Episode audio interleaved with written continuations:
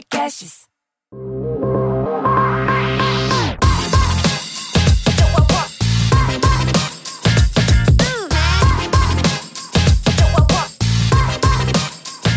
Olá, sejam bem-vindos ao Deep Growth, o podcast que aborda com profundidade o crescimento acelerado das empresas.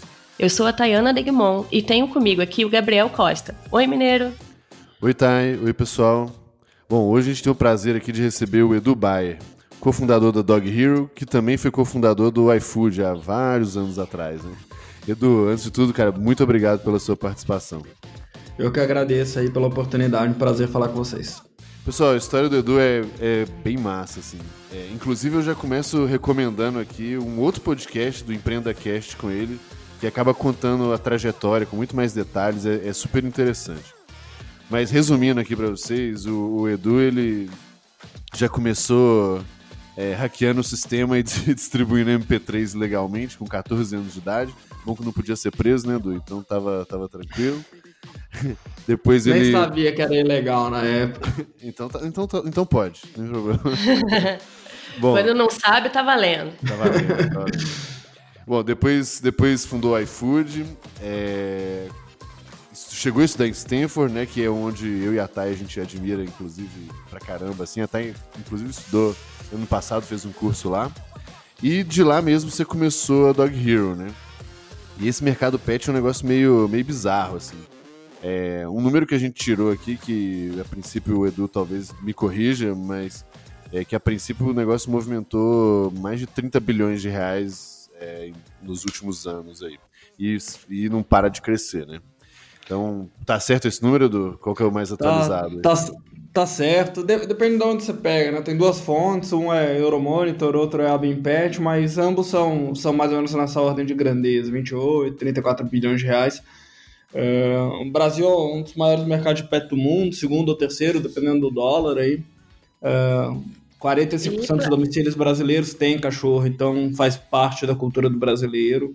É, é um mercado bem grande. E parece que isso está crescendo ainda mais agora, né, Edu? Parece que com a quarentena tá todo mundo querendo filhote. Eu que ainda tenho meu canil de Golden Retriever registrado, assim, começou a aparecer uma penca de gente querendo filhote. Acho que o pessoal em casa, tipo, tá, tá todo mundo um pouco se sentindo um pouco sozinho e querendo uma companhia dessa. Então acho que daqui a um tempo vai ter mais cliente aí para Dog Hero e para todo esse setor, né? Sim, sim. É, a gente acha super bacana esse movimento. Por outro lado, só frisar aqui que o cachorro é, um, é, uma coisa que dura aí 15 anos, é um comprometimento de longo prazo, né? Tem bastante gente que fica ah, tá, tá nesse momento de quarentena e, e não para para pensar que, que é uma responsabilidade com, com o animal aí pelos exato, próximos 15 anos. Exato, né? exato. Tá super preocupante esse movimento. Mas bora lá. Mas vamos lá, vamos lá. Cara, assim, eu acho que no, fim a gente vai acabar falando até mais de Dog Hero, mas não tem como a gente não, né, não passar pelo iFood, apesar de ter bastante tempo que você saiu, né, é, de lá. É, mas não tem como a gente não abordar porque é um fenômeno impressionante, assim. E, cara, vamos começar bem do começo. O que, que era o iFood, na verdade, quando você criou e o que, que ele é diferente do, do que a gente vê hoje, né? O iFood, uh, na verdade, ele nasceu de uma outra empresa. Existia uma empresa chamada Disc Cook, que eu me tornei sócio dessa companhia junto com alguns amigos. Uh, a época que a gente entrou tinha quatro funcionários, um call center terceirizado e uns motoqueiros, então era como se fosse um modelo do Uber Eats, do Rappi, uh, offline. Então você ligava, pedia comida e o motoqueiro tinha um, uma revista que você podia ver os cardápios e o motoqueiro ia e te entregava essa comida. Isso quando a gente entrou já, já existia a companhia tal. Uh, e quando eu, eu, tá, eu trabalhei lá durante um tempo, durante a faculdade, o meu TCC da faculdade foi justamente a mudança no modelo de negócio do iFood uh, para ser uma um endless shelf, né? ser uma ter uma a poder atender um número muito maior de restaurantes. Na época a gente atendia 100 restaurantes, ser um marketplace de pedidos online e a ideia naquele momento era que fosse só a plataforma online, não, não teria entrega, a entrega ficaria a cargo dos restaurantes. Então era uma mudança do modelo de negócio que existia. Uh, eu fiquei no iFood tocando a parte de produto e marketing os dois primeiros anos da companhia e depois que a gente uh, efetivamente lançou o iFood. Uh, e quando eu saí, a, a, realidade era bem diferente do que, do que é hoje. Acho que a gente estava fazendo coisa de 30, 50 mil pedidos por mês, hoje faz acho que 20 milhões, os números que eles uh, divulgam. A época que eu saí tinha 35 pessoas na companhia e hoje tem milhares de pessoas. Né? Então deu, deu um, um, passo bem, bem, bem grande. Uh, eu acredito isso a, a, algumas coisas, né? Acho que teve aporte de capital. Uh, eu saí de lá, a gente tinha feito Série A, quando a gente estava fazendo Série B, mais ou menos eu saí. Daí a Móvel entrou, aportou bastante capital, aportou também, uh, acho que bastante conhecimento, práticas de gestão, ajudou o time de empreendedores lá, o Felipe, meu sócio, que permaneceu na companhia. Uh, teve bastante ajuda do pessoal da Móvel para crescer o negócio, né? Uh, eles acertaram algumas veias muito importantes, tanto em M&A, né? Eles passaram uh, comprando uma série de players menores, consolidando, fundiram com, com outro player que, que quando eu saí até ainda era maior que o iFood, que era o restaurante web, eles acabaram comprando, unificando a, a operação. Uh, e isso entre outros uh, N players que eles adquiriram, e também acertaram uma veia muito grande ali quando, quando uh, o Facebook começou a mídia de app install no Brasil, tinha muito pouca gente comprando, eles conseguiram comprar muito install, muito barato, com um unit econômico super positivo, e depois com a entrada na TV ali, aquela vocês devem lembrar aquelas campanhas do, do Porsche e tudo mais, uh, também deram super certo. Mas isso eu já acompanhei de fora da companhia, né? Assim, acertaram marketing, acertaram isso muito bem, mas acho que alicerçado aí num product market fit bizarro da companhia. Timing acho... bizarro também, né? Tem é, e a rede de restaurantes, os processos para garantir que os pedidos chegam, chegam direito, chegam na hora. Então, acho que o marketing veio para colocar gasolina aí nesse fogo e daí o negócio explodiu. É, eu lembro exatamente dessa do que você falou dos M&As ali, né? Que eu acho que tinha um tanto de player local, né? Acho que tinha pedido já também, né? Tinha alguns players que estavam começando a ficar relevantes ali no mercado. É, tinha, tinha, tinha um, teve uma época que tinham vários players, o, o Peixe Urbano lançou um também, mas tinha, o que o iFood acabou consolidando muito foram muitos players locais, assim. Então, Isso, cara que dominava um pedaço do interior de São Paulo, daí o outro, e eles foram comprando, unindo e, e criando aí um, um gigante. E, Edu, quando você saiu lá do iFood, é, a sensação que dá é que vocês já tinham encontrado uma veia de crescimento, já estava com mais de mil restaurantes que tinham sido recrutados que, que você acha que foi mais importante para o crescimento nessa fase inicial? Vocês tinham esforços direcionados para isso mesmo, para pensar esse crescimento? Como que era o processo naquela época? Ah, acho que, assim, uma coisa que a gente tinha bastante, a gente conhecia muito bem o mercado de delivery, né? Como a gente entendia, e acho que isso foi um pouco diferente dos outros players que lançaram uh, na época. A gente, a gente veio aí do, de um contexto de Cook, que já operava delivery há 10 anos, eu tinha uma parceria muito forte com, com Pizza Hut, Bob's, KFC. Então, quando a gente começou, a gente já começou com know-how de delivery e com relacionamento com as principais marcas de delivery, né? Então, no começo, no começo, você entrava no iFood, você via lá Almanara, via a Pizza Hut, via, via uma série de marcas que as pessoas conheciam e, a, e os, as outras marcas uh, de delivery ainda não estavam em nenhum marketplace desses. Uh, então, acho que ter uma, um, um, esse relacionamento com os restaurantes no começo foi muito importante. Uh, ter o conhecimento de como funciona a operação de delivery mesmo, o que, que, que, que é importante.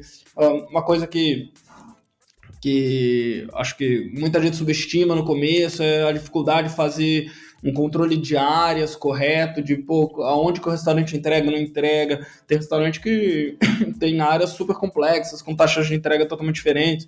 Como se constrói um cardápio com, com complementos, com descontos e tudo mais, uh, são complexidades que você só vê assim depois que você já está operando delivery há bastante tempo. E a gente tinha um pouco dessa expertise, tinha esse relacionamento com os restaurantes, e acho que isso que no começo ali foi crucial para a gente poder crescer mais do que, do que mais rápido do que os outros. Então, o conhecimento de mercado mesmo que foi determinante. E dessas 35 pessoas, tinha uma parte da equipe que era, assim, growth marketing ou não? Nem, nem era esse o foco? uh, tinha, tinha. Eu era uma das pessoas que olhava bastante para marketing. A gente uh, fazia algumas coisas offline também uh, seja no, de ativação no ponto de venda, mas basicamente online e, e eu tava tocando essa frente. Show. Legal. Tinha um time e... comigo também, né? Tinha designer, tinha. Eu tinha muita influência em produto, né? Uh, acho que hoje em dia marketing e produto você não consegue descolar muito, né? Então. Exato. E sendo um pouco, sendo um pouco polêmico aí, até porque você viu o negócio nascer lá, lá, na, lá atrás, né? O que, que você acha dessa, dessa briga maluca aí de iFood e Rap? Tem alguma vantagem Alguém tem alguma vantagem competitiva real? Ou tem um, tem um grupo de amigos nossos que a gente fala que isso, na verdade, é um programa do governo de erradicação da fome, porque é tanto, tanto voucher de desconto que na prática tá, tá uma maluquice o negócio, né? Uh, já, já tá começando a diminuir, né? Uh, já, já um, um, dia um dia acaba, né? Eu acho que o iFood ele tem boa parte dos pedidos ainda no modelo puro de marketplace, que ao meu ver é um modelo melhor economicamente, né? Você faz, você tem ali o relacionamento com o cliente, você tem a, a parte tecnológica e o, meio que a sua responsabilidade termina ali e daí o restaurante, que já tem o serviço de entrega dele, já sabe fazer a comida, vai lá e entrega. Quando você olha para fundamentalmente o modelo do Rap ou o modelo de entregas próprias do iFood, eu acho os unit econômicos desse modelo mais difíceis de fechar. Quando você considera aí quanto ganha um motoqueiro, você tem uma concentração no horário de pico muito grande de delivery, né?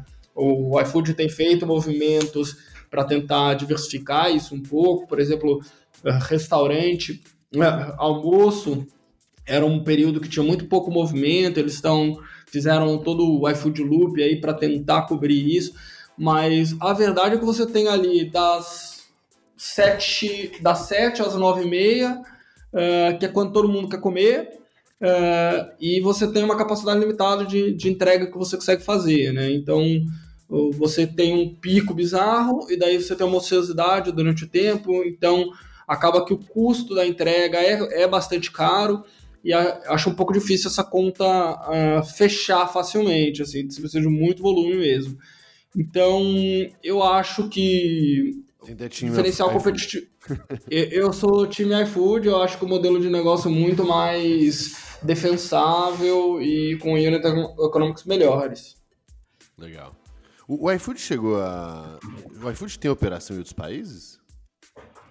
Uh, sim, sim, tem operações em outros países. Mas eu não sou muito, muito familiarizado, não. Não, beleza. É que eu não, não lembro. É, a RAP é essencialmente de outro país, né? Da Colômbia, apesar de estar colombiana. muito, muito forte aqui, né? Legal. Ô, Edu, e aí você tava lá no iFood, saiu para fazer MBA em Stanford, não é isso? Exato. Como que foi essa, essa decisão, assim, foi... Por que, que você decidiu sair do iFood para fazer um MBA e o quanto que você acha que ter morado lá no Vale contribuiu com a sua trajetória? Olha, uh, já, acho que tem duas coisas que influenciaram bastante minha decisão de fazer MBA, tá? A primeira foi, já era um sonho de longa data, né? Quando, antes de eu trabalhar no iFood, eu eu trabalhei no, na Bain Company como consultor e na, na, minha entrevista de admissão lá perguntaram: ah, onde você quer estar daqui a cinco anos? Eu falei: ah, eu quero estar me formando no MBA em Stanford. Então acabou que demorou mais tempo, mas já era um plano de longa data.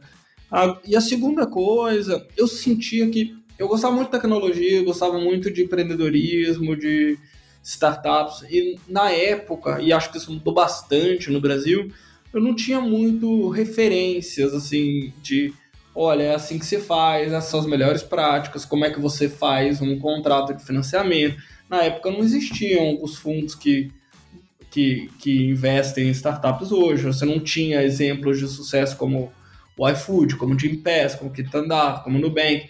Você não tinha nada disso, né? Você tinha lá o Mercado Livre, um pouco o, o Buscapé, e era isso, né? E, e eu sentia, pô, eu, a gente tá fazendo aqui, tá bacana, estamos aprendendo, mas tudo a gente está fazendo na tentativa e erro. E eu acho que existem melhores práticas de como você monta esse negócio. Eu não preciso cometer todos os erros eu mesmo. E, foi um pouco por causa disso que eu, que eu, que eu resolvi estudar fora. Fui, tive a sorte de, de passar lá em Stanford, que é o coração do Vale do Silício ali. Então você, você passa ali dois anos uh, imerso naquela cultura do Vale do Silício, tendo contato com N empreendedores que montaram empresas super bacanas, sendo inspirado todos os dias e, e aprendendo melhores práticas aí de como se monta uma empresa. Foi muito bacana, assim. Pessoalmente também uh, foi um momento legal da minha vida, que eu me casei e a gente logo em seguida se mudou lá para os Estados Unidos e teve oportunidade de montar a nossa vida num local novo ali, nós dois juntos, foi super bacana. Você acha que valeu a pena, então, né? Porque eu tinha esse, esse sonho também de fazer MBA em Stanford. E eu lembro de um dos meus primeiros sócios, na época que eu, que eu fundei a empresa de, de jogos do Orkut, que ele, eu conversava com ele sobre isso e ele falava, tá, não sai da empresa, a empresa é o seu maior MBA. E isso, de fato, me trouxe muita experiência empírica, mas eu sentia falta um pouco disso que você falou, desse universo e de teorias sólidas também, enfim, do contato com, com todas as pessoas. E tem muita gente que fala que o investimento não vale a pena, né? Para você, você acha que valeu, então, foi, foi uma escolha que, que você não voltaria atrás, você não faria diferente, né? Olha, acho que cada um tem uma coisa que espera do MBA e, e vai por um determinado motivo, né? Tem gente que fala, ah, eu quero ir e tem que dar payback em tantos anos. Eu fui muito pela experiência, eu gosto de aprender, eu gosto de estar envolto com pessoas inteligentes, eu gosto de estar pensando em coisas novas. E, e para mim foi muito um investimento pessoal mesmo, assim, em, em querer viver aquela experiência. Uh, o, o que eu achei mais legal, assim, em termos de aprendizados mesmo, foram soft skills, uh, coisas que eu nem imaginava que eu aprenderia lá, mas como que você promove alguém, como que você manda alguém embora, como que você dá feedback, uh, como que você tem conversas duras com as pessoas, uh, esse tipo de coisa, que era uma coisa que eu nem imaginava que eu fosse aprender lá, Uh, tive aulas sobre esse tema, que, são coisas que você não tem muito aqui, né? Eu já tinha feito administração de empresa aqui no Brasil e achei, ah, talvez o conteúdo seja um pouco repetitivo e tal, mas uh, a, a experiência de conteúdo foi bem diferente e a experiência pessoal e tudo mais foi incrível, assim, eu morei, tive a oportunidade de trabalhar numa empresa lá no Vale do Silício também, uh, chamada Turo, que é um aluguel de carros peer-to-peer, -peer, que daí eu comecei a entrar nesse mundo de economia compartilhada, economia colaborativa. Uh, um dos meus board members uh, é o, o, CEO da Turo, então tive contato através da, da Stanford. Um, dos meus investidores, dois dos meus uh, investidores, os fundos que investiram na gente, o pessoal da Monax, o pessoal da Kazek, me aproximei deles através de Stanford. Então, para mim foi bastante marcante e eu não me arrependo de ter feito, não. Muito, muito, muito massa, velho. Talvez hoje, com esse dólar desse jeito, seja mais difícil dar ROI, né? Mas ainda assim. É, não, eu, quando, quando eu fui, o dólar estava 1,70. Quando eu uh, paguei a minha dívida, o dólar estava 3,40. Agora está 5 e tanto. Então, é, é. Tá, esse dólar aí tá, tá quebrando mesmo. Bom, muito massa. Bom, vamos, vamos entrar um pouco agora em Dog Hero, porque eu acho que tem, tem, tem muitas coisas interessantes aqui que a gente quer falar. É, cara, uma delas é que eu acho que a, a Singu, a Maximilians e a Dog Hero tem duas, duas grandes coisas em comum, assim. E a primeira delas é, é sobre MVP, né? Sobre você realmente testar aquela sua hipótese é, inicial ali. É, e eu ouvi um pouquinho do seu MVP, eu achei bem interessante porque ele é, desmistifica e desglamoriza o negócio e meio que ajuda a dar muita clareza para as pessoas é, de como que se testa uma ideia né, na vida real sem precisar de grana ou sem precisar de investir em mega tecnologia e tal. Então, se você puder contar para a gente, eu acho que é interessante para as pessoas também conhecerem um pouco disso e se inspirarem também. A gente começou, e acho que isso é uma coisa que as pessoas às vezes uh, pecam, que a gente começou com a definição de qual era o problema, quais eram as dúvidas que a gente tinha. O MVP ele serve para tirar dúvidas suas, né? E as pessoas às vezes acham que o MVP é uma versão mal feita do produto que você quer lançar. É, e, e, e, a gente tinha dúvidas muito grandes dentro da Dog Hero, né? Lembrando que no momento que a gente começou, ninguém pensava em receber cachorro dos outros e a gente não tinha isso. Então a primeira dúvida era: pô, será que a gente consegue anfitrião? Será que será que essas pessoas que se inscreveriam para ser anfitrião uh, são pessoas bacanas que eu confiaria, que eu deixaria o meu cachorro? Não. Eu, a gente consegue triar essas pessoas uh, bem? E foi assim que a gente começou. Então, passo um foi fazer uma landing page numa ferramenta chamada Launch Rock, lá, que falava assim: hospede cachorros em sua casa e ganhe dinheiro fazendo aquilo que ama. Inscreva-se agora. Nome, telefone, e-mail, próximo. Quando a pessoa clicava em próximo, falava: aguarde, entraremos em contato. E isso chegava para mim o lead. E eu entrava em contato com a pessoa, falava, olha, me conta, uh, por que, que você se inscreveu? A gente rodou alguns anúncios no Facebook, testando algumas segmentações. Por que, que você se inscreveu? Como é que você está imaginando que vai ser isso? Você já fez isso? Não fez? Onde que você mora? Blá, blá, blá. Me conta o seu relacionamento com o Pets. E entrevistava essa pessoa durante uma hora, uma hora e meia. Para quê? Para saber, pô, será que eu consigo atrair as pessoas que eu quero? E daí, pô, quanto que essa pessoa cobra? A pessoa sabe quanto cobra. Não... E daí eu comecei a estudar esse negócio. Daí, ah, beleza, acho que eu consigo atrair pessoas que de fato cuidariam bem do cachorro, que eu ficaria uh, confortável de deixar minha cachorra com eles. Então a próxima dúvida que a gente tinha era, beleza, uh, será que a gente consegue achar clientes, né? Será que tem gente que procura esse serviço? E o que a gente fez foi a mesma coisa.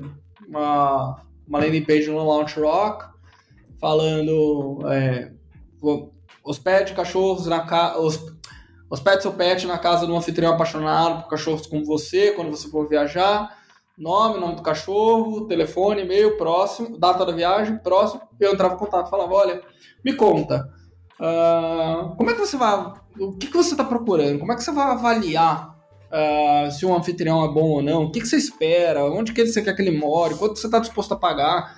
E com isso, uh, a gente foi aprendendo sobre o negócio. Logo em seguida, a dúvida era, será que a gente consegue fechar a transação? E daí eu que, como é que eu faço? Crio um grupo de WhatsApp, deixo as pessoas falarem, as pessoas começam a conversar pelo WhatsApp, eu fico participando ali da conversa, tirando as dúvidas, vendo como é que o processo flui, até que um determinado momento chegaram falando, ah, quero pagar. Daí mandei um boleto do PagSeguro na época, o cara pagou, e assim foi a primeira hospedagem da Dog Hero, a segunda, a terceira, até a quinquagésima hospedagem, sempre teve intervenção manual, e a gente foi construindo o produto mesmo uh, ao redor do, dos aprendizados que esse MVP foi dando pra gente. Na, na Max, a gente passou por um processo parecido, assim, eu não estava lá no começo, mas a ideia original do Max era que as pessoas simplesmente pudessem é, meio que trocar, quem tinha milha pudesse vender para alguém e quem queria viajar pegar as milhas da pessoa. Então, o comecinho era mais algo que se listava, se você tinha milha para vender, e as pessoas podiam entrar em contato. Quando a coisa começou a. as pessoas começaram a se conectar de fato, a gente viu que tinha uma dificuldade ali de, de segurança, né? Na época eles viram, porque, pô, não sei, eu vou pagar o cara, não, não sei se ele vai me mandar as milhas, se ele vai emitir a passagem, etc. E aí, de fato, começou a ter um sisteminha onde a Max Milhas ficava no meio intermediando isso, mas quando alguém queria comp é, comprar uma passagem, a gente ligava ali pro ofertante na hora, negociava com o cara a milha dele, fazia o processo, e no começo a gente achava que o próprio ofertante, o ofertante que a gente fala é quem vende as milhas, né, que o próprio cara ia emitir a passagem. Só que aí, vamos supor, o Gabriel ia lá e comprava a passagem, cara, a Tayana não viu que ele quer as milhas dela e não consegue emitir naquele momento. E aí só aí a gente começou a fazer isso em tempo real, com uma plataforma de busca, etc. E veio uma pancada de aprendizado. Mas era uma coisa super artesanal, assim, por um bom tempo, até chegar num volume interessante. E igual você, usava um subadquirente, acho que na época não sei se foi o PagSeguro ou o Moip, aí depois teve um monte de fraude, assim, o maior dia de venda foi o dia de fraude, e aí foram vindo os aprendizados e a coisa foi tomando forma de fato. É, o, o, nosso caso ainda tem um, esse, esse aspecto do WhatsApp também. No fim, a Singu ainda rodou um bastante tempo, porque é nosso lado do, do marketplace também, né? A gente precisa do, da pessoa aceitar o serviço ali, né? E aí, no nosso caso, a gente padronizou algumas coisas, então a pessoa não tinha que meio que negociar com a outra. Mas durante muito tempo, o, a Singu não tinha o aplicativo das profissionais, né? É, então, desde o MVP, depois foi, se, foi melhorando e tal, mas durante um tempo é, a gente tinha um grupo de WhatsApp grande, cheio de profissional lá, e aí quando brotava um pedido, chegava pra gente, a gente postava no grupo assim, gente, chegou o pedido. A primeira pessoa que levantasse a mão ali, aí ela recebia no, no privado os detalhes do pedido para ela atender. Mas é, é, isso mesmo, assim, essa história de parecer meio, meio tosco é exatamente o que te ajuda a entender o que, que realmente tem que, ser, tem que ser feito e os problemas no meio do caminho, né?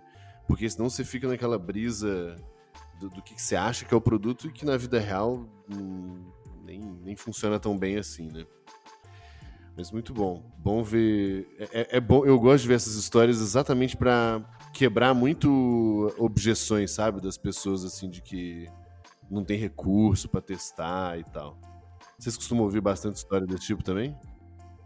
A gente, agora, a companhia já está em outro patamar e tudo mais, mas a gente está lançando um serviço novo, em breve, eu ainda não posso dar muitos spoilers, mas a... Acho que daqui a duas semanas está no ar, então convido vocês que estão ouvindo a entrar lá e dar uma olhada no serviço novo. Uh, e Claro, não é tão na raça assim, mas não é tão diferente. Uh, o que a gente quer fazer é aprender, é, é ouvir um pouco do cliente. E, e assim, a, tem, tem várias coisas que a gente acreditava no começo que se provaram erradas. Então, por exemplo, ah, eu não posso deixar o cliente falar com o anfitrião, porque senão ele vai desintermediar. Né? Então, pô, cara vai ter que pagar para falar com o anfitrião antes. Isso, na nossa cabeça, sentar na, no, na pele do cliente, né? E quando a gente começou a fazer esse MVP e tal, e com os grupos de WhatsApp, a gente rapidamente viu que, cara, não tem a menor chance de alguém uh, deixar uh, o cachorro com um desconhecido que não falou antes, não sei. Então, beleza, vamos construir uma ferramenta de chat dentro da plataforma, vamos construir a possibilidade de você marcar um pré-encontro para ir lá, conhecer a pessoa, Uh, e vamos construir incentivos ao redor disso para que a pessoa permaneça na plataforma e não desintermedie. Então, acho que quando você começa nesse processo, você vai aprendendo de fato o que o cliente quer e não o que você acha que ele quer. Exato.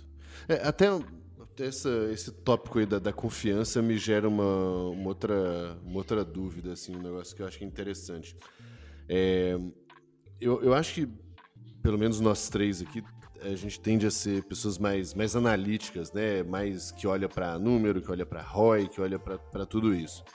E, e, tem um tópico que é super é difícil de se provar, né? De, de, de quantificar, mas que eu acho no caso das três empresas também é mais uma coincidência que como investir em marca né, foi um, querendo ou não, um mecanismo de crescimento, né? Porque é, as, três, as três empresas aqui passam por um. meio que assim, confiar na nossa empresa é um negócio muito importante, né? E como foi, um, é isso mesmo para vocês, Edu? E dois, Como que vocês olham para isso? Para a marca? Quanto vocês investem nisso? A gente, pra gente, confiança é super importante, né? Você tá fica, hospedando um filho seu na casa de um, de um, de um terceiro, ou pessoa tá levando seu cachorro para passear, então é, é super importante, né? Uh, o que a gente fez desde o começo, assim, isso logo depois do MVP, conforme a gente foi evoluindo o produto, e também durante o MVP, né, todo o processo de triagem, a gente foi construindo essa confiança entremeada no produto, né? Uh, então, todo o sistema de review é super importante, uh, a garantia veterinária que a gente criou uh, também foi super importante, para justamente comunicar uh, essa questão da confiança, toda a questão do pré-encontro, de você poder falar com a pessoa, de, de, da questão do chat. Isso tudo são hooks que a gente foi construindo para uh, ah, aumentar a confiança, uh, diminuir as barreiras de, de experimentação e tudo mais. fora isso, eu acho que a gente é sobre cachorro, né?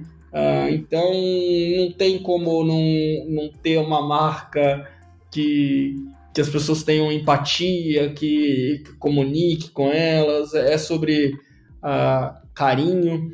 E, e, acho que a gente conseguiu construir isso de uma forma muito bacana, mas isso muito alicerçado num, num produto e numa experiência que funciona. A gente tem um NPS uh, ah, altíssimo. Qual é o NPS mais alto que vocês já viram na vida de vocês? No, no, vou falar no, para não falar na vida, vou falar que eu já medi ali na Singu. Eu já cheguei a medir 72. Eu sei que o seu é mais alto, tá? Só pra você humilhar aí, mas eu sei que o seu é mais alto. Na Max a gente costuma ficar em 78, por aí. Ah, são, são ótimos LPS, né? Mas o da, Dog Hero a gente tem bastante orgulho de ter conseguido construir isso, é 97. É e tem sido 97 desde o, de 2014. Isso, isso o geral dos dois lados do, do marketplace? Né? Isso do lado do cliente. Uh, então, todo final de hospedagem a gente pergunta uh, ah, para o cliente se ele, qual, qual, a probabilidade dele recomendar para um amigo ou colega. Do lado do anfitrião, uh, aí fica na faixa de uns 80, alguma coisa assim. Mas é, do lado do cliente, 97. É muito bizarro. É bem bizarro. Mas vocês chegaram a ter. Vocês têm alguém que olha para a marca do tipo dedicado ou acaba sendo um trabalho mais. Vamos botar assim, mais. Não natural, tem, tem. né? Mas mais presente em várias pessoas, enfim. Não, tem, tem um time que olha para a marca uh, e, e que fez um trabalho muito bonito tal. Até a Ana que liderava esse processo conosco e que eu sou muito grato assim pelo tudo que ela fez pela empresa. Ela acabou uh, indo para outra oportunidade agora, mas ela que construiu muito da nossa marca e do, desse trabalho ao longo dos últimos anos. Chegou o momento de falar dos nossos patrocinadores, que são marcas que a gente usa e curte muito. Queremos agradecer ao Olá Podcasts, que faz todo o trabalho incrível de produção e hospedagem do Deep Grove. A SEMrush, que é a melhor plataforma para fazer análise competitiva, de conteúdo e, claro, apoiar suas estratégias de SEO e mídia paga. Além da Caffeine Army, com Super Coffee, nosso combustível para alta performance. Para quem quiser um teste gratuito estendido da SEMrush, é só acessar deepgrowth.com.br barra SEMrush. E se você quiser aumentar o seu desempenho físico e mental com Super Coffee, o nosso cupom dá 15% de desconto. Basta usar o cupom DG Podcast. D de Deep, G de Growth. Todos os links estão na descrição do episódio. E cara, como que foi a decisão pelo mercado pet e especificamente por esse, por esse nicho dentro do mercado, né? Porque dentro do mercado pet você poderia ter escolhido N opções. Acho que tem um lance muito legal, que é uma questão de força simétrica mesmo, vocês pegarem um nicho muito específico e fazer a coisa muito bem. Mas por que, que você escolheu, assim, qual que foi o processo de validação do mercado, né? Você contou pra gente um pouco do MVP, mas e antes disso? Por que, que você olhou pro PET? Por que, que você pegou essa hipótese da questão da hospedagem como nicho? Conta um pouco mais pra gente, até pela sua experiência aí em consultoria, estratégia, acho que vai ser legal compartilhar um pouco. Legal. É, eu, eu cheguei na, na ideia de uma forma muito orgânica, assim, né? Eu trabalhei numa, como eu disse, lá na Turo, que é uma empresa de economia compartilhada lá nos Estados Unidos, de aluguel de carros.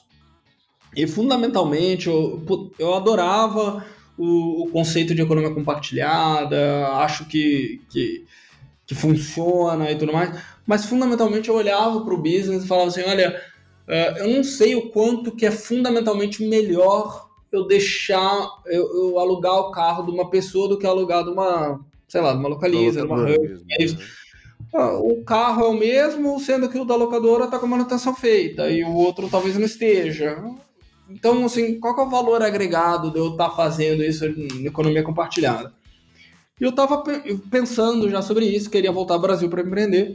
E voltando pro Brasil, uh, surgiu aquele negócio de ah, onde que ele vai morar, casa, né? e daí, ah não, quero, quero ter o um cachorro. E daí surgiu o problema de onde eu vou deixar o cachorro. Falei, pô, uh, de fato, uh, é, é uma solução que é 10 vezes melhor do que o resto. Eu queria alguma coisa que fosse 10 vezes melhor. Por quê? Porque você deixar o cachorro num. Não sei quem já teve oportunidade de canil, tem duas, de deixar no canil, tem duas opções. Assim, ou você deixa no canil super caro, é, e daí é inacessível para grande parte da população, e daí vão ser chácaras, ou vai, ou vai ser uma experiência traumática para o animal. Você vai colocar 50 cachorros confinados num lugar pequeno, com baia, com gaiola, ele não está acostumado, o cachorro começa a latir, acorda os outros 49. Então, super comum o cachorro perder peso, perder pelo e tudo mais. Enquanto você deixar na casa de uma família que gosta de cachorro, vai estar com um, dois cachorros, é outra experiência. Então, eu olhei para isso e falei assim, cara, esse negócio de fato é 10 vezes melhor do que a alternativa. Eu queria alguma coisa que fosse uh, um painkiller, de fato, né? Então, daí veio a ideia. Uh, aí eu comecei a olhar. Nos Estados Unidos já tinha alguns players fazendo coisas parecidas, com, com sucesso. Uh, aqui no, daí comecei a entrar no mercado pet. O mercado pet é um mercado gigantesco. Aqui no Brasil, 45% dos domicílios brasileiros têm cachorro. Você não tem uma solução para esse problema. E a visão sempre foi: vamos começar uh, por esse serviço, ter um hold legal, um serviço que a gente faz, que a gente é reconhecido, que a gente faz bem feito, e daí depois a gente começar a expandir para ser de fato o, todo serviço que o seu pet precisa, a gente oferece. Então depois a gente lançou uh, Dog Walking, ano passado Pet Sitter, uh, uh, também lançamos uh, creche, e em breve a gente vai ter o nosso quinto serviço saindo do forno aí. Opa, vai ter banho em casa, é isso mesmo? Ah, sem spoiler. não, não posso dar spoiler ainda. Bem legal. E, Edu, qual que é a maior, a principal alavanca de crescimento de vocês hoje? 49% dos nossos clientes vem por word of mouth. Indicação mesmo, né? Indicação. Uh, justamente por, por, em cima desse NPS alto, uh, as pessoas recomendam e, e daí vem os próximos clientes. Vocês estimulam isso ativamente? Tipo, vocês têm um programa de referral, uma coisa assim? A gente já tentou algumas coisas desse tipo, nunca tivemos grande sucesso, para ser bem sincero. Eu não sei se a gente não conseguiu encontrar a mecânica correta, mas querendo ou não, tem. Ah, o cara precisa estar tá indo viajar, precisa estar tá com problema e as pessoas indicam. Uh, não é que nem. Acho que é uma mecânica diferente de, por exemplo, ah, um Uber. Cara, eu te dou 20 reais por Uber, você usa no dia seguinte, né? Uh, e você pode dar para todo mundo que, que é relevante. Ou um iFood, pô, você vai lá e pede comida na hora. O, a Dog Hero, não. A Dog Hero, uh, cara, quando você vai viajar, quando você está precisando do, produto, do problema. E as pessoas acabam indicando porque deixaram o cachorro, a experiência foi uh, muito bacana, recebeu foto, vídeo, daí ela vai lá e fala, pô, deixa meu cachorro em tal lugar, foi super bacana. Mas a gente nunca conseguiu, de fato, uma mecânica que, que fosse com cupom traque, mais traqueada, assim, uh, ah, para fechar esse loop. Foi sempre bem orgânico mesmo. Eu acabei investindo bastante nesse na lógica de word of mouth também na Singu, porque quando eu fiz uma pesquisa ali, né, quanti e eu vi que a maior objeção das pessoas também era de segurança, né? Ao receber uma pessoa da Singu em casa e tal. E, e quando eu estava entrevistando várias das nossas clientes, algumas delas falavam de cara que o problema era o negócio da segurança e outras nem comentavam, nem citavam. Quando eu perguntava isso, ah, qual, é, qual receio você teve, ou medo, alguma coisa assim. E aí eu pegava e perguntava, ah, mas você não teve medo, não? De pedir assim, good, de ter uma desconhecida na sua casa? E aí a menina falou assim, as meninas falaram assim, não, porque quando a minha amiga me contou, ela já meio que já contou, explicando como tudo funcionava, então meio que eu não tive medo porque a pessoa já fez o, o pitch ali para mim, né? Eu falei, pô, faz, faz todo sentido, chega até a ser meio óbvio depois que você vê, você vê é, isso acontecendo. E, cara, uma coisa que aumentou pra caramba o nosso, nosso Member Get Member ali foi simplesmente falar mais do negócio. É, dependendo, a gente já fez vários testes de mecanismo e tudo mais também, mas a coisa que mais funcionou pra gente foi simplesmente botar app é, falando para as pessoas é, chamarem os amigos, mais lembrando que existe o, vamos botar assim, o programa ou, ou lembrando o incentivo do que qualquer outra grande variação de incentivo de preço, por exemplo, sabe? Então, a gente também passa por esse negócio, assim, né? A menina que usa e fica feliz e se sente bonita, ela também quer compartilhar o negócio e ponto. Acaba sendo diferente de vocês, um pouco menos. É, o timing é um pouco mais tranquilo, né? Tipo, as pessoas, as meninas faziam isso, sei lá, toda semana, a cada 15 dias, assim. Mas no nosso caso, simplesmente de falar mais e expor mais o programa já faz diferença. No caso de vocês, eu tentaria com alguns brindes, tá? E, e realmente, não sei se já testaram, na verdade. Mas vinculando esse amor à marca aí, porque é um negócio que as, uh, que as pessoas vão gostar. E aí, brinde. Ah, eu ia adorar é. ter uma camisa do Dog Hero, um potinho Ou, bonitinho, é, uma coleira. eu que acho que, é, que mais emocional mesmo do que um, tipo, o negócio do 20 reais mesmo, sabe? Eu acho que é, é bem, bem isso mesmo. Obrigado pela ideia, Gabriel. Acho que é pra testar, assim, depois de conta se deu certo. Depois tenta o, o, o, Milestone Referral lá, que é aquele que, se as pessoas vão atingindo alguns níveis, elas vão ganhando alguns prêmios. Enfim, depois a gente pode falar mais disso, mas em vez de ser esse mecanismo é, que você compra a pessoa, né, indica e ganha 20 reais, assim, ó, se trouxer um amigo, você faz isso, se você usar Dog Hero. Você ganha um adesivo, X vezes, você ganha isso. Coisa. Se você trouxer mais cinco pessoas, você vai ganhar é, é o, é o potinho para botar ração do cachorro. Eu acho que esse tipo de coisa, ela. Isso, a pessoa já vai chamar anyway, né? Já vai recomendar anyway. Agora, se ela ainda tem esse incentivo, ela até ama mais a marca, mais ainda, né? Os NPS é para 98, 99, sei lá. E, Edu, esse caso você falou que tem muito a ver com a NPS, mas vocês têm algum processo interno, assim, para descobrir essas alavancas é, dentro de produto para vocês poderem maximizar alguma coisa, criar um loop novo? Sim, sim. Acho que a gente tem, tem a sorte de ter esse NPS alto aí e word of mouth, mas a gente uh, trabalha com processo de growth uh, e, e, e muito do, muitas, algumas vezes o referral vem uh, porque ela foi impactada pela mídia, né? Então a gente trabalha bastante Facebook, Google, tem todo um trabalho de SEO, a gente tem um blog que é um dos blogs mais acessados do Brasil uh, falando sobre pet. E a gente tem o processo de ah, como que a gente mensura esse cara, a gente sabe o que está funcionando para ele, a gente tenta fazer uh, testa alguns hooks diferentes para ver o que está funcionando e o que não está funcionando, faz o trabalho de nutrir, nutrir esse lead aí uh, via e-mail, SMS, levar o cara no funil de conversão, e daí quando esse cara já teve experiência, uh, a gente não, não incentiva tanto aí o, o, o member get member, uh, como a gente está falando, mas a gente incentiva bastante o review. Uh, o review para a gente é um ponto super importante, porque a gente vê que anfitriões com review têm taxas de conversão absurdamente maiores. Então, no final da sua hospedagem, você vai receber, ah, como é que foi, não sei o quê, deixa o depoimento para o próximo anfitrião, para o próximo cliente. Então, só para vocês terem uma ideia, um anfitrião que não tem avaliação na plataforma, a taxa de conversão de visualização na search, na search né, para uh, ah, efetivamente fazer uma reserva é 20 vezes menor do que o anfitrião que tem uh, seis ou mais avaliações na plataforma. Então, esse loop de, de avaliação é um que a gente trabalhou bastante na história da companhia. Hoje, mais ou menos 70%, 75% das hospedagens são avaliadas. Muito bom. E tem algum problema que vocês bateram muita cabeça assim para resolver? O que, que foi o mais difícil de vocês chegarem numa solução? Olha, tem um problema que, que eu acho que não tem não tem silver bullet. Uh, a gente continua iterando sobre ele ao longo dos últimos cinco anos e meio da companhia, que é como que eu, como que eu lido com desintermediação, né?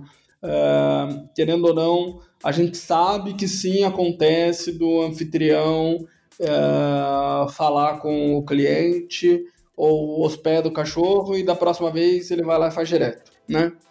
Então, a gente trabalha isso de algumas formas, né? A gente tem essa garantia veterinária.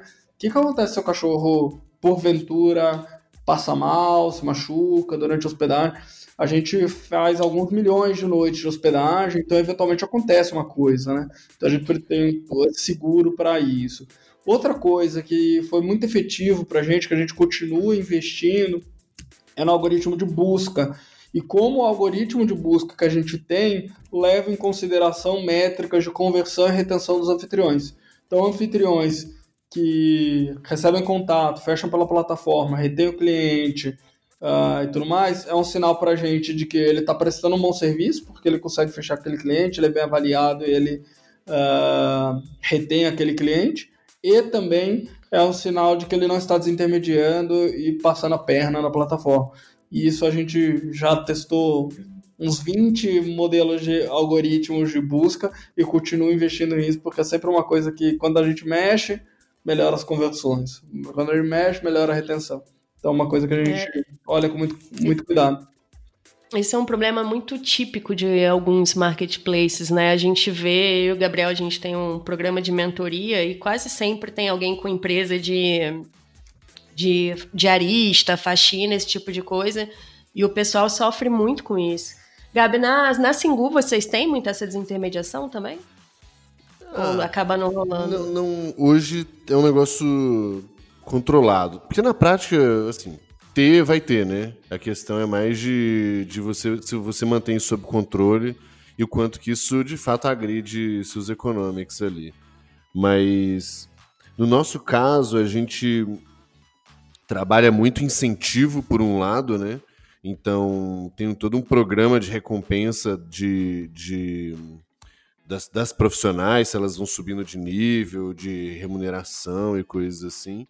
É, e, por exemplo, no fim do ano, a gente faz uma, uma, um evento, né, uma convenção mesmo, que a gente premia as melhores é, profissionais do ano. E o prêmio máximo da noite é um carro zero, pra vocês terem uma ideia. Assim. É, então, meio que talvez a pessoa. É, talvez se ela realmente uma vezinha ou outra não muda, mas se de fato ela começa a entrar para um top tier ali, é, pode ser muito mais vantajoso para ela do que ganhar uma, uma vez ou outra, assim, sabe? E a gente também tem uma série de mecanismos, né? De, de, de cliente oculto, por exemplo. Então a gente tem muitos dados que a gente né, analisa um certo comportamento da menina e do nada é, o negócio cai. Aí a gente tem alguns clientes ocultos que eles, né, a gente vai lá e, e a gente manda o nosso, né, esse cliente fazer o pedido normal, ele recebe o pedido normal, e ele vê se a pessoa desintermedia, né? Se a pessoa comenta e, e tenta alguma coisa. Mas assim, isso é muito mais para você ir investigando e, e, tal, mas realmente tem que ser um, uma pegada de incentivo mesmo para os dois lados, né? Ninguém querer desintermediar na jogada. É, outra coisa que para a gente fez diferença também foi criar um plano de assinatura, porque aí pô, a menina já está pagando a Singu, não tem porque ela, o consumidor, né? Não tem porque ela querer negociar por fora. Enfim, então mas, cara, realmente é um negócio que não tem bala de prata e que nunca vai estar tá resolvido, né? Mas tem que estar tá controlado e saudável, pelo menos. A, a, gente tem um contexto um pouco diferente, é, que eu não sei aí, Edu, de vocês, mas é, a, a Singu tem eu acho que metade das meninas, tô bem a ordem de grandeza é esta, é, certamente é um número mais preciso, não é esse, mas metade das meninas é, vivem apenas da Singu, né? Das nossas profissionais. Então, ao mesmo tempo, acho que é meio. Tipo, se elas meio que perderem, porque desintermediação a gente tira da plataforma na hora, essa regra não tem, não tem discussão. Então, tipo, eu não sei se. Eu acho que a grande maioria pensa assim, cara, não, não tem por que eu tomar um risco de um negócio que é tão importante para mim e contribui para uma, né, para minha receita tão grande. E as meninas de modo geral têm gostam muito também da single. Então tá ok, assim, tá super controlado, ah. mas nunca baixa uma guarda, não, não, pode. É, acho que é por aí. Uma coisa que você falou, assim, é, as meninas gostam muito da Singu, né? Acho que a gente o mesmo trabalho que a gente faz de marca, de relacionamento, que a gente faz para o cliente, a gente faz para os anfitriões, né? Acho é que importante. nada, nada é, tão forte aí para evitar desintermediação quanto você ter um bom relacionamento com o seu provider, uh, ele olhar para você e enxergar que você é um parceiro para ele, que vocês estão no mesmo time, trabalhando junto e não que você está simplesmente comendo a margem dele. Né? Exato. É, a gente. Cara, no, no caso da Singu, assim, é, é, muito único algumas coisas. Muito único porque o salão, de um modo geral, é, fazia. Tipo, já era uma dinâmica ruim para a pessoa. Tem algumas coisas de uma certa sazonalidade dentro da semana, né? Tipo, o salão não funciona domingo nem segunda, terça é muito fraco, a gente consegue mexer nesses mecanismos e tal. Então, mas, mas é isso que você falou. E esse ano, por exemplo, a gente ia fazer a convenção no fim do ano passado, acabou postergando para o início desse ano, né? É, a gente levou a Débora Seco, né, que é a nossa sócia na, na Singu. Cara, você precisa ver a, a, o show, assim. Felicidade. É, e as meninas, pô, vendo a Débora. E era um negócio pequeno até ali, né? Porque a gente faz meio que para as melhores, então devia ter umas 500 profissionais ali.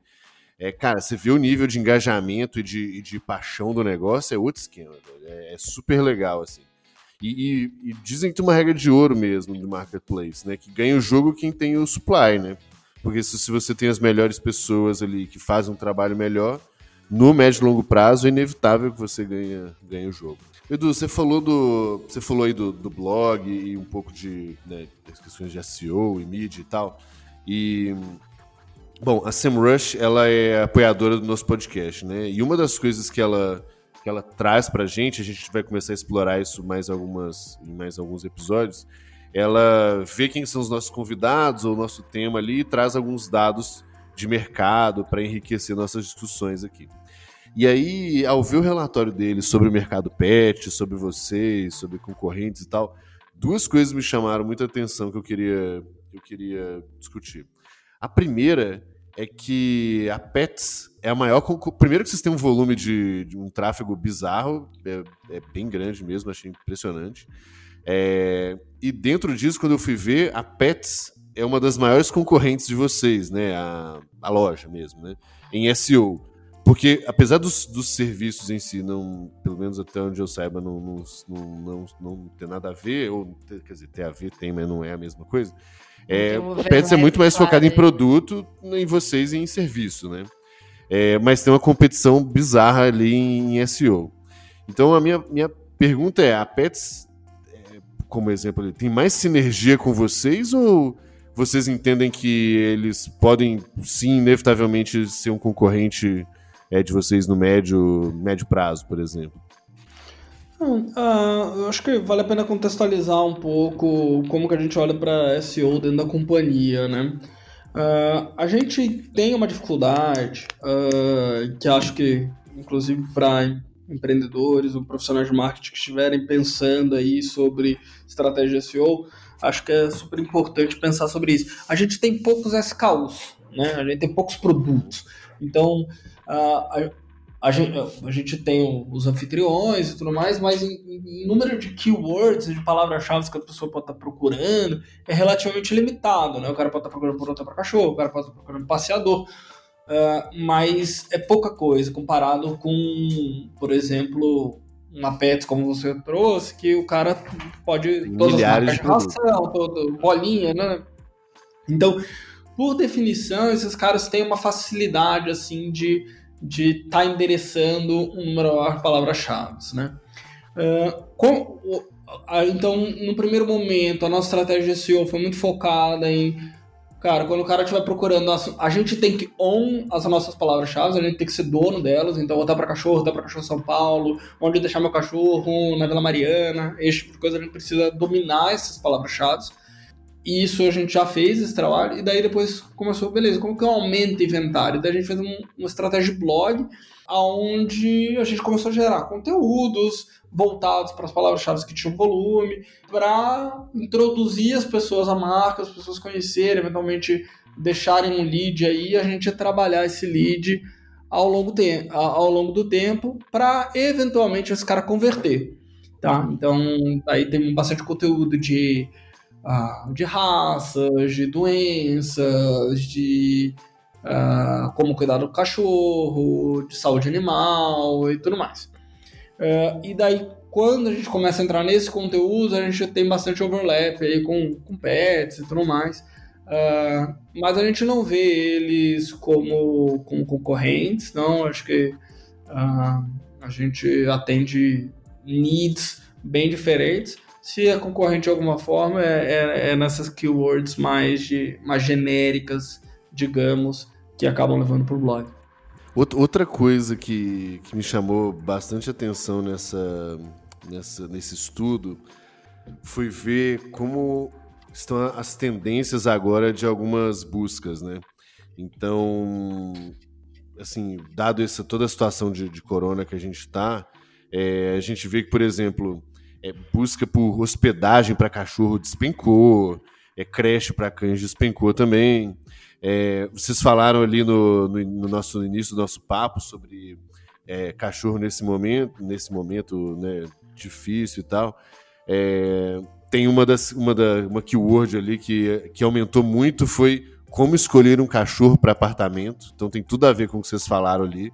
Realmente o nível de busca por isso aumentou bizarro. E, e uma que eu achei bem legal também, que realmente mostra. É, é por isso que eu adoro digital, porque mostra como as pessoas estão pensando, né? Uma outra que aumentou muito é como limpar pata de cachorro depois do passeio. Então o nego realmente está com medo é, de pegar a Covid de todo jeito, assim. Mas eu estou usando isso muito para puxar uma pergunta de como que Covid impactou vocês e se, e se vocês conseguem ver se de alguma forma vocês conseguem extrair alguma coisa positiva dessa história, mesmo que seja no médio prazo, assim, porque no curto é bem difícil, né? Ah, o nosso negócio ele é super correlacionado com esse lifestyle ocupado, fora de casa, grandes centros urbanos, uh, pessoas basicamente com pouco tempo. Uh, e viajando, né? A gente, todos os nossos serviços giram ao redor dessa temática. E agora, com as pessoas todas em casa, com tempo, da, da, da, você pode imaginar aí, e não viajando, uh, você pode imaginar que teve sim um, um, impacto grande na companhia. Uma coisa que, que a gente acha é que boa, o, o, primeiro turismo, de certa forma, que vai voltar é o turismo nacional, né? O cara que está uh, ah, viajando para outra cidade e tudo mais. E 95%, 90% dos nossos clientes são esse turismo nacional. Então a gente acha que vai, vai conseguir voltar mais rápido aí do que o, a indústria de turismo como um todo. Uh, a gente, o novo serviço que, que eu falei que a gente vai lançar ele já pega um pouco carona nessa nova realidade aí de pós-Covid.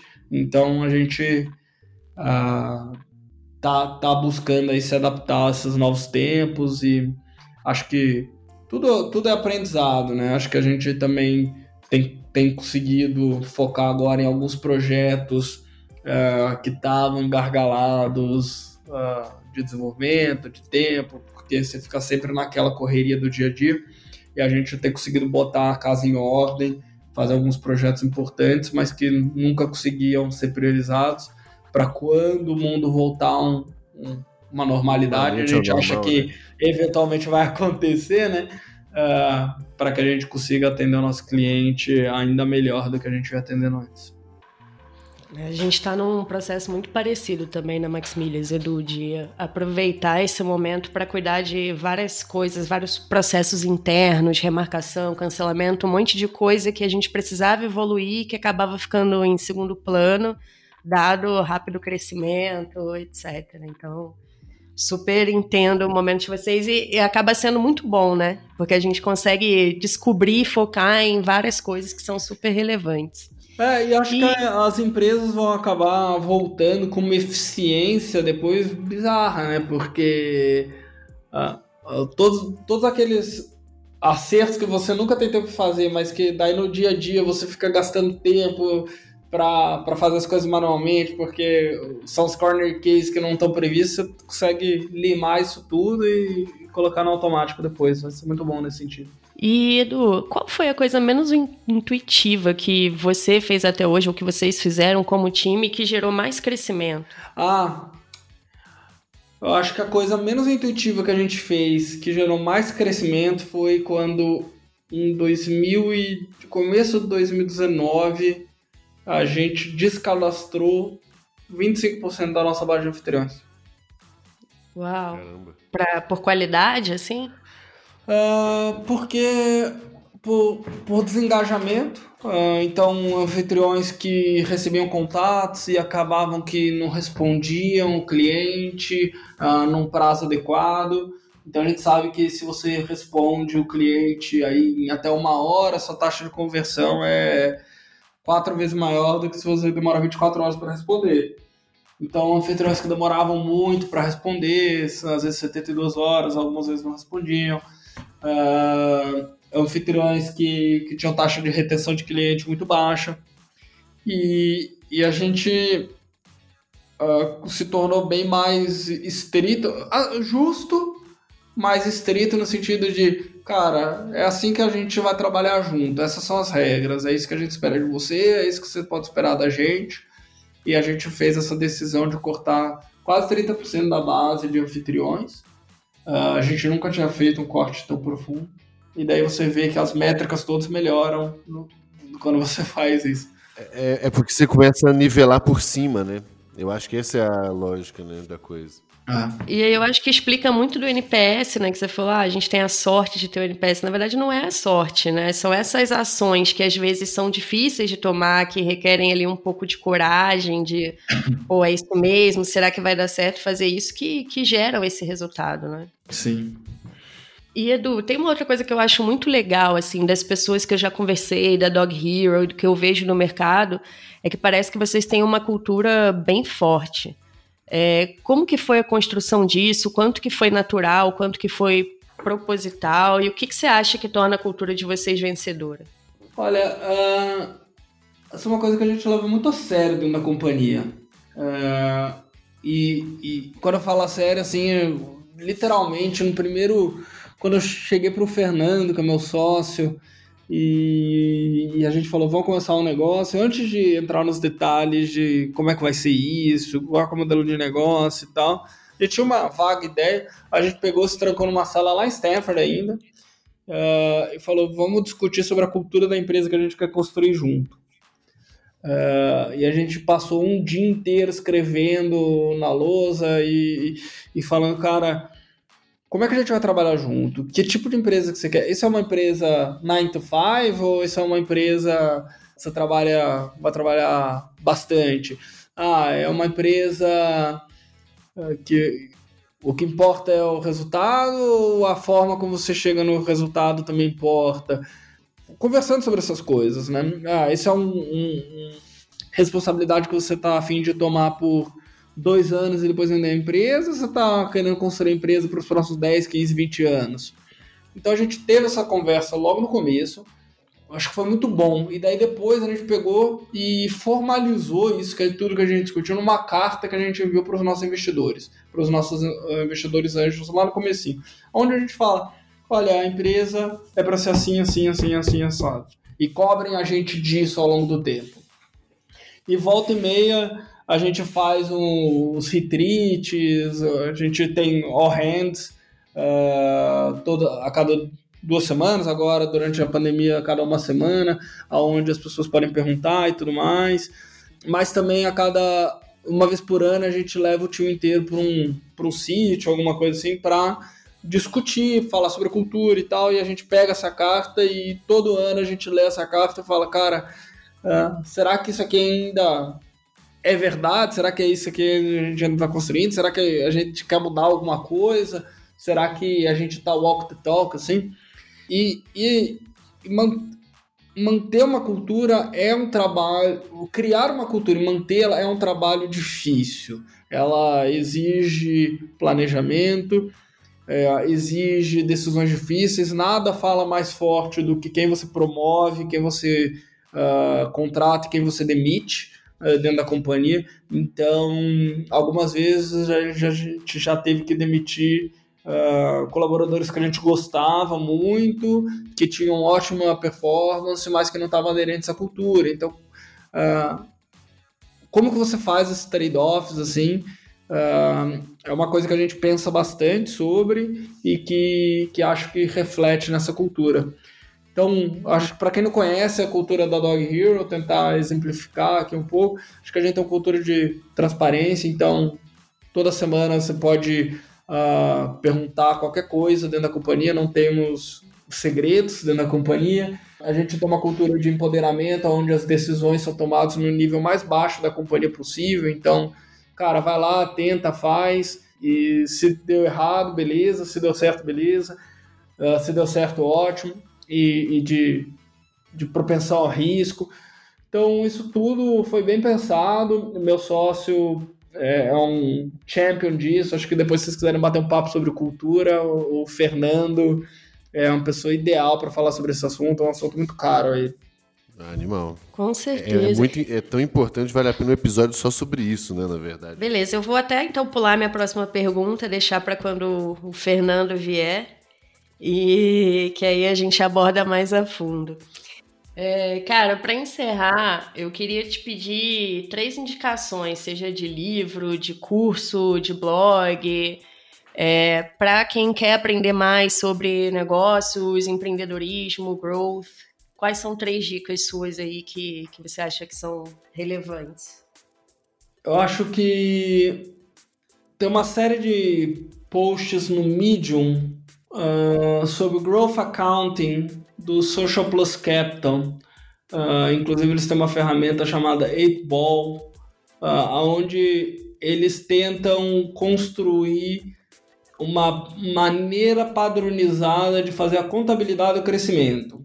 Porque cada um olha as métricas de crescimento de uma determinada forma, os cohorts, as safras, uh, e eles tentam padronizar isso para ficar comparável, para você conseguir ter as visualizações bacanas e eles, e eles explicam como fazer isso e como avaliar cada uma das métricas que saem disso. Uh, então acho que isso é, essencial para um profissional de growth entender muito bem como é que funcionam os cohorts, como é que essas coisas se relacionam. Então essa seria a minha primeira dica. Segunda dica, acho que para quem está começando aí em, em empreender e está querendo entender como é que funciona esse mundo de de startups e tudo mais, tem um livro uh, chamado Startups Founders Manual, do Steve Blank, uh, que é bem bacana, assim, é, um, é, como se fosse um manual de instruções de uma startup. Muito do desse livro acabou sendo compilado pelo Eric Ries ali no, no The Lean Startup, a startup enxuta que se tornou que todo mundo conhece, mas o Startups Founders Manual Acho que é um livro bacana.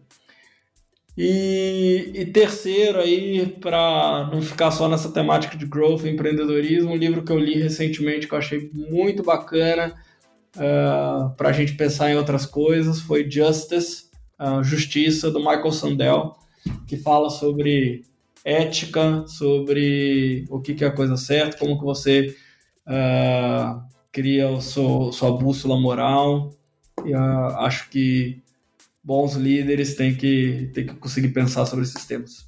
Só quem quiser te encontrar na internet, acompanhar um pouco mais do seu trabalho, tem alguma rede social que você usa mais, que as pessoas podem ficar mais conectadas contigo? Olha, eu não, não sou muito da, da, das redes sociais, mas quem quiser bater um papo comigo pode me chamar no LinkedIn.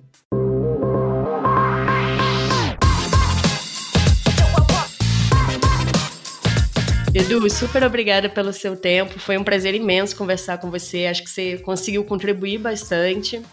Cara, prazer mesmo. Edu, brigadão. Um grande abraço, pessoal. Até a próxima. Ei, antes de ir, quer saber como continuar em contato com a gente? Basta seguir arroba e arroba Gabriel Semineiro no Instagram. No nosso site, você pode conferir todos os episódios, links e parceiros. Acesse deepgrowth.com.br. E durante essa primeira temporada, você ainda ganha prêmios ao indicar o Deep Growth para seus amigos, de acesso a conteúdos exclusivos até participar da nossa mentoria premium de graça. Corre lá!